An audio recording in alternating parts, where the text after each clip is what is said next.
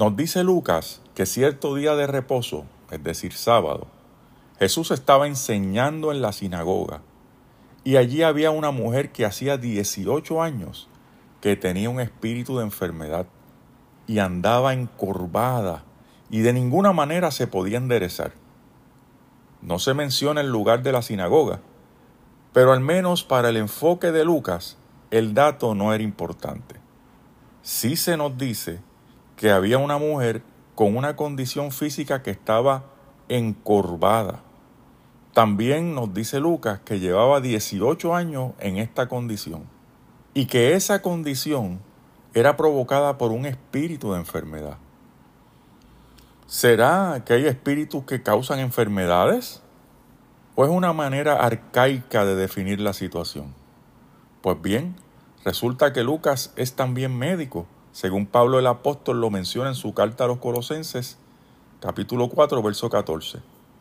Notemos también que tanto en su Evangelio y el libro de los Hechos, la redacción de Lucas abunda en los términos médicos y referencias específicas a patologías. En este caso en particular, Lucas dice que la enfermedad era causada por un espíritu de enfermedad. Se asume que era algún tipo de espíritu inmundo o satánico. La razón es obvia. Dios no provoca enfermedades. Enfocándonos en la crisis de esta mujer, tuvo que haber sufrido mucho junto a su familia. Probablemente sentía mucho dolor y estaba incapacitada para llevar a cabo sus funciones cotidianas. Y todo esto por 18 años. Muy fácilmente pudo haber perdido toda esperanza. Sin embargo, iba a la sinagoga buscando refugio y alivio en la palabra de Dios. Cuando Jesús la vio, la llamó y le dijo, Mujer, eres libre de tu enfermedad. Y puso las manos sobre ella, y ella se enderezó luego y glorificaba a Dios. Cuando Jesús la vio, no solamente vio su condición física, él vio también su sufrimiento, sus luchas por tanto tiempo y también su fe.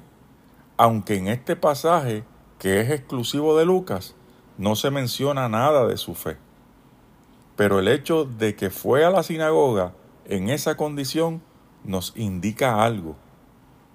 Ahora bien, Dios el Padre nos observa y conoce nuestras necesidades y nuestras luchas. Las crisis en nuestra vida tienen tiempo de caducidad, comienzan y terminan. Pero mientras están en proceso, nos toca confiar en Dios aferrarnos a Él y confiar en sus promesas, porque Él es digno de toda confianza. No hay otra manera. Esta mujer esperó 18 años. ¿Y qué de nosotros si tenemos que esperar X cantidad de tiempo? Todo ocurre en el tiempo del Señor y no en el nuestro. Y esta mujer, al recibir la sanidad completa, se nos dice que glorificaba a Dios la gloria siempre del Señor.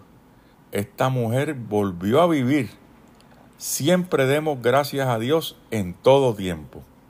Ahora bien, nos dice Lucas que el principal de la sinagoga se enojó porque Jesús hizo el milagro de sanidad en el día de reposo, de modo que lanzó una agria exhortación a la gente y dijo, seis días hay en que se debe trabajar. En estos pues venid y sed sanados, no en el día de reposo. Aquí el legalismo llega a su extremo ridículo de anteponer una interpretación rígida del día de reposo sobre la salud del ser humano. Era como decirle a Jesús, hoy no, porque es sábado, que venga mañana para ser sanada. Qué osadía, dándole instrucciones a Dios. La gente no entiende que a Dios no se le puede encajonar.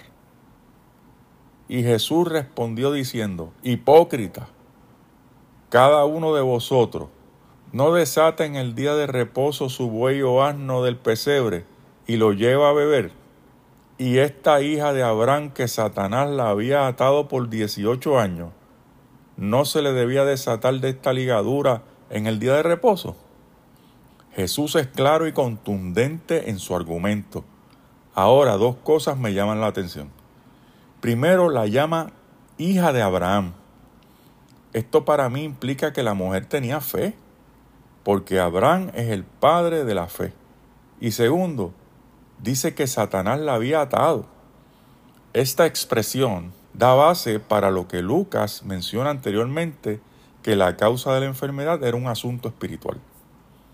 Al decir Jesús estas cosas, se avergonzaban sus adversarios pero todo el pueblo se regocijaba por todas las cosas gloriosas hechas por él.